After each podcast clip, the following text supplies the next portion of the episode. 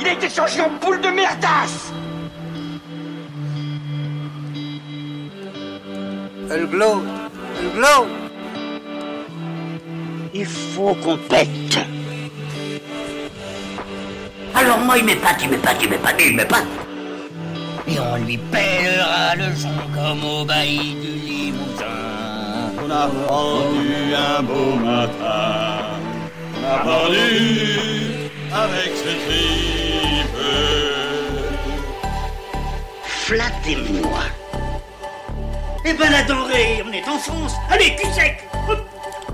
Bonjour, bienvenue sur Histoire d'en dire plus. Aujourd'hui, on va parler d'un film de Steven Spielberg. Un film qui a un peu tout changé pour lui. Les Dents de la Mer. C'est parti, mon kiki.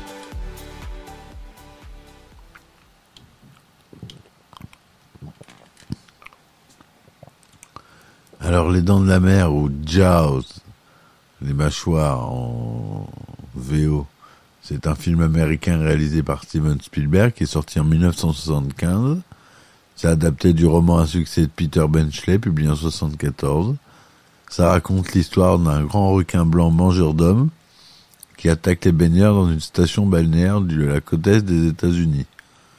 Ça contraint le chef de la police locale, Roy Scheider, à le chasser à l'aide d'un biologiste marin, Richard Dreyfus, et d'un chasseur de requins, Robert Shaw.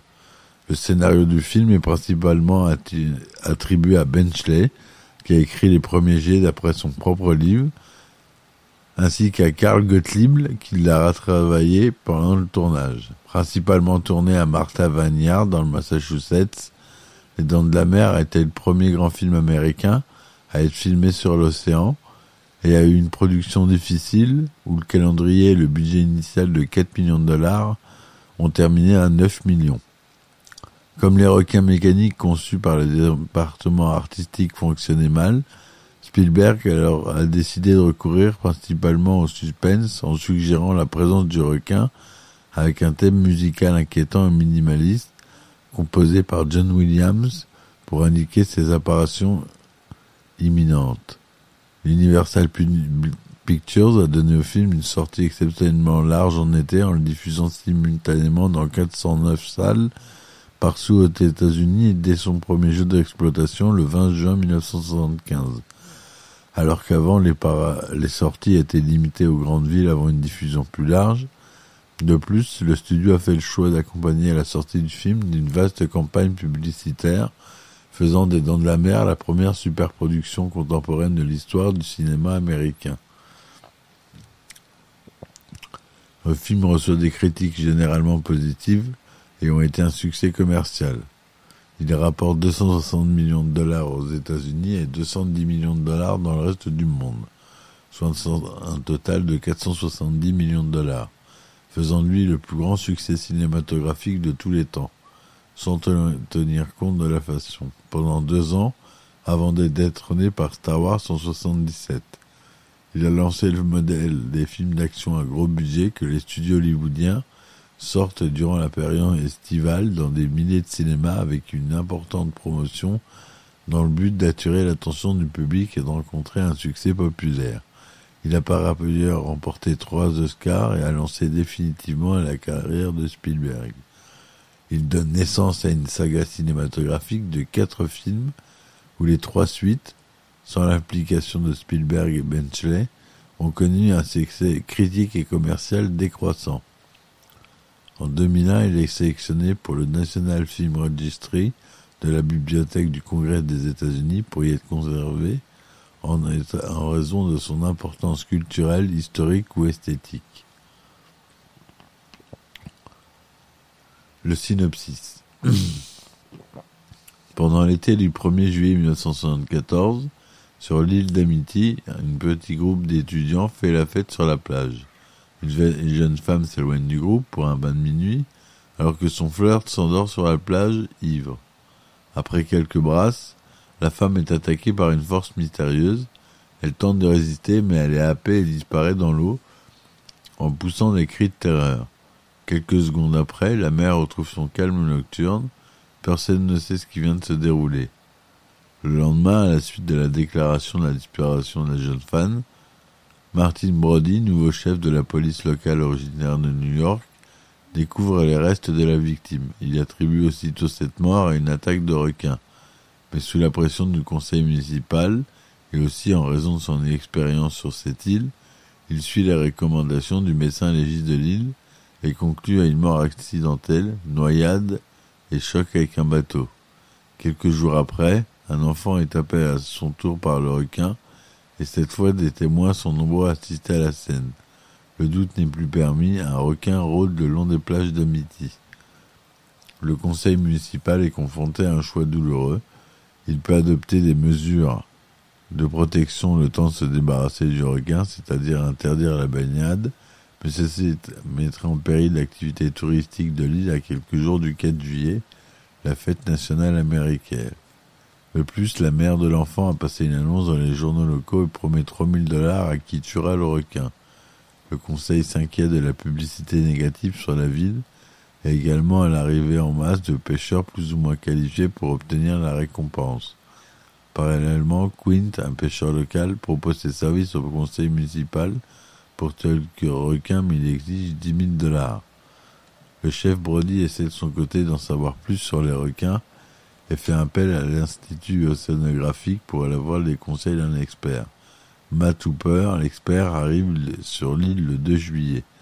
Dès son arrivée, il demande à examiner le corps de la première victime et démontre de manière irréfutable qu'il s'agit d'une attaque de requin. Peu après le même jour, des tueurs, des pêcheurs tuent un requin-tigre. Le maire exulte, mais Brody sur les conseils de Hooper et met des doutes sur la responsabilité de ce requin dans les attaques. La mâchoire qui a attaqué la première victime serait beaucoup plus grosse que celle du requin pêché. Le maire refuse de suivre les recommandations du chef de la police et pense avant tout à l'afflux de touristes pour le 4 juillet. Les plages, les plages seront surveillées mais interdiction de les fermer même après qu'une autopsie du requin prouve qu'il avait le ventre vide. Le 4 juillet, alors que la police et les gardes-côtes suivaient la mer, le requin parvient à déjouer la surveillance et attaque à nouveau. Le maire n'a plus le choix, il accepte la proposition de Brody et engage Quint pour tuer le requin. Bien qu'il est aquaphobe, Brody est de la partie. Hooper se joint également à la chasse pour apporter son expertise sur les requins. Quint et Hooper ne s'apprécient guère pour commencer, mais brisent la glace avec une beuverie en mer. La campagne tourne au désastre lorsque le requin se révèle suffisamment gros pour attaquer et endommager le bateau. Mais Quint détruit la radio de bord pour empêcher les autres d'appeler au secours et lui fait perdre la récompense. Hooper descend dans l'océan, protégé par une cage avant d'attaquer la... Pardon.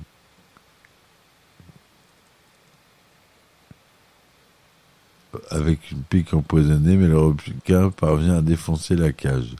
Alors que l'orca sombre lentement, le requin happe Quint et le dévore. Brody parvient à lui loger une bouteille de gaz comprimé dans la gueule et finit juché sur le mât de l'épave avec un fusil pour faire exploser la bouteille alors que le requin revient pour sa dernière proie. Hooper réapparaît au fond de la mer, mais les deux survivants nagent lentement vers la côte, agrippés à des débris.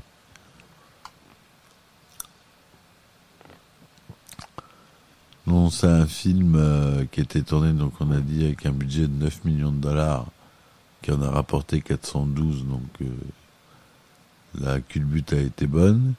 Il a été tourné aux États-Unis en format couleur Technicolor 35 mm Panavision en 2,35 unième, son mono, pas de son stéréo. Les effets spéciaux sont de Robert Amati. À la réalisation, on Steven Spielberg.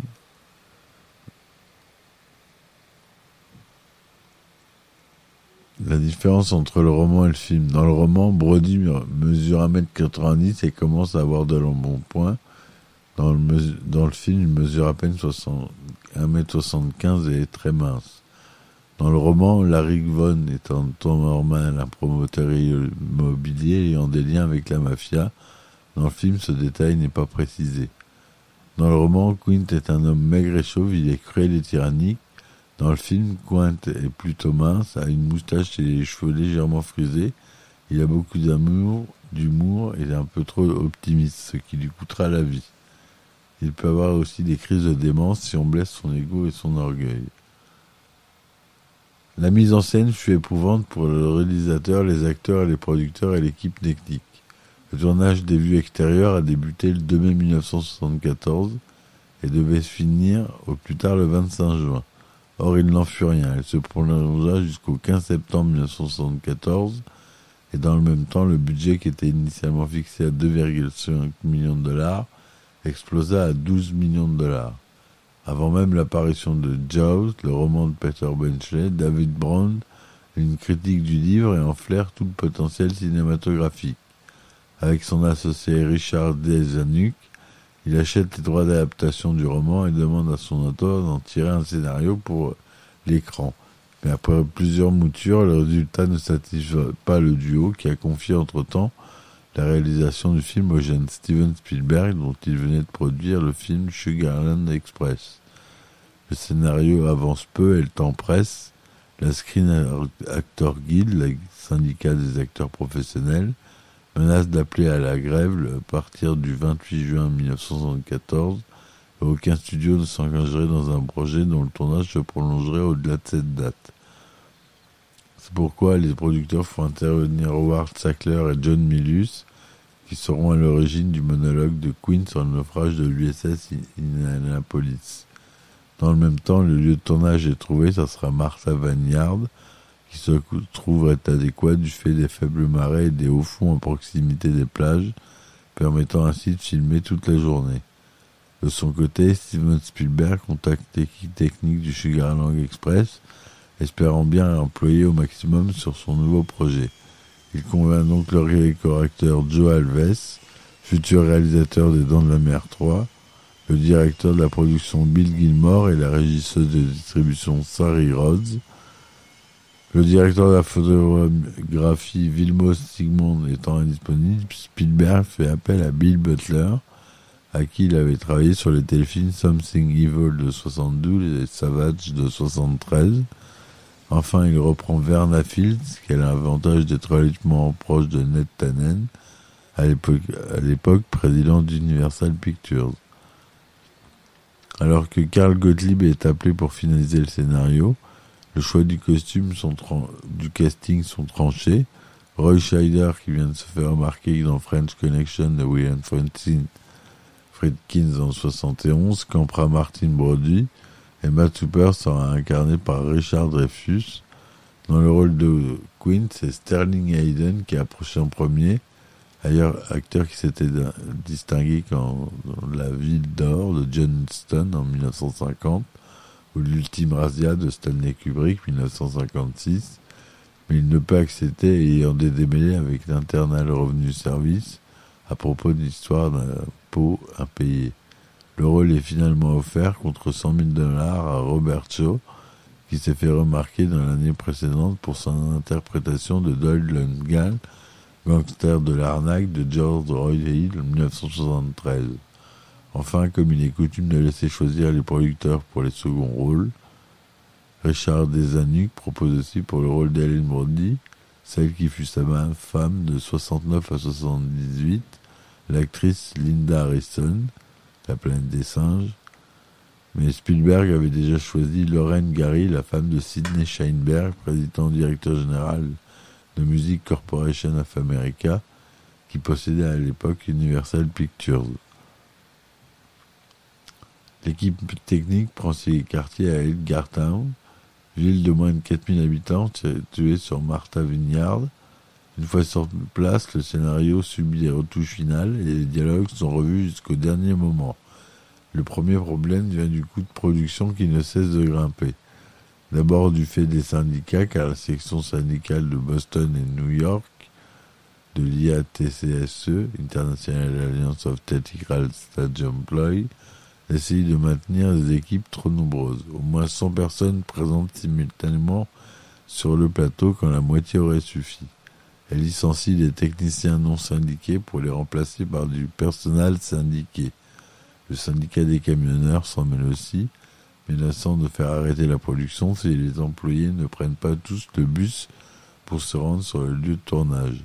À cela, en s'ajoutent des coûts induits par la pellicule développée en Californie, le prix des chambres d'hôtel de l'île, qui grimpe de 14 à 45 dollars la nuit, les combinaisons de plongée qui reviennent à 60 dollars de plus que si elles venaient de Los Angeles, une caution de 100 000 dollars exigée par les autorités de Martin Vineyard pour la préservation du site.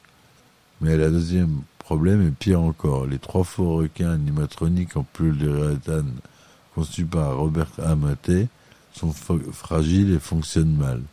Les journalistes informés viennent espionner le tournage et ébruitent les difficultés rencontrées par la production.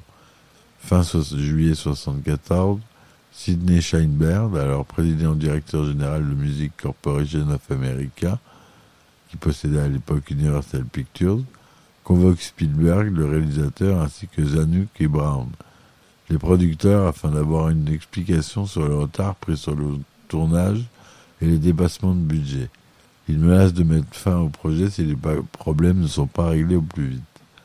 Heureusement, la grève annoncée par la Screen Actors Guild est annulée. Le tournage en extérieur s'achève définitivement le 15 décembre 1974, après 155 jours de prise de vue. Le budget initial a été largement dépassé, mais sans dommage que l'on sait quand on sait l'extraordinaire parcours au box-office qu'aura le film.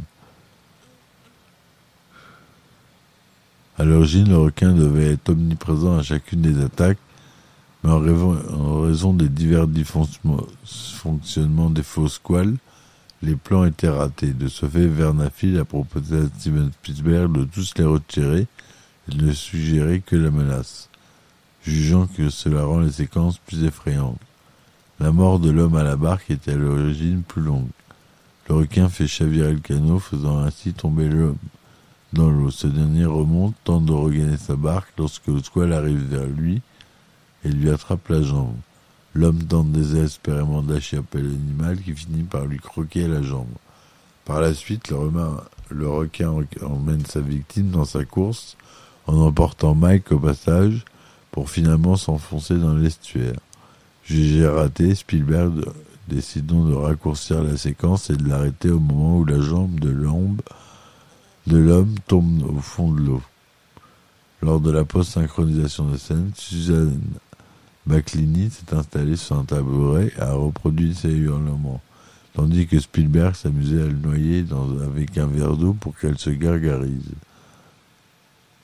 Deux plans du film avec le requin attaque l'embarcation sont traversés par une étoile filante, tandis que Spielberg, la production du film, affirme que de véritables étoiles filantes ont été immortalisées par la Camilla par une coïncidence heureuse. De nombreux soupçons ont été formulés. Plusieurs éléments indiquent un trucage.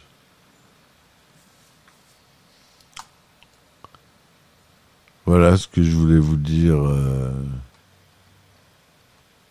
sur euh, le film. J'espère que cette chronique vous aura plu. N'hésitez pas à laisser des commentaires et un petit pouce en l'air, ça serait cool. Et je vous remercie, je vous dis à la prochaine fois. Ciao ciao.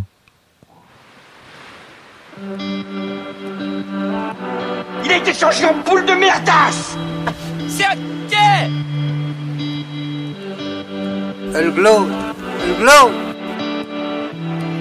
Il faut qu'on pète moi il m'épate, il m'épate, il m'épate, il m'épate. Et on lui pèlera le son comme au bailli du Limousin. On a pendu un beau matin, on a pendu avec ce tripe. Flattez-moi. Eh ben la denrée, on est en France. Allez, cul sec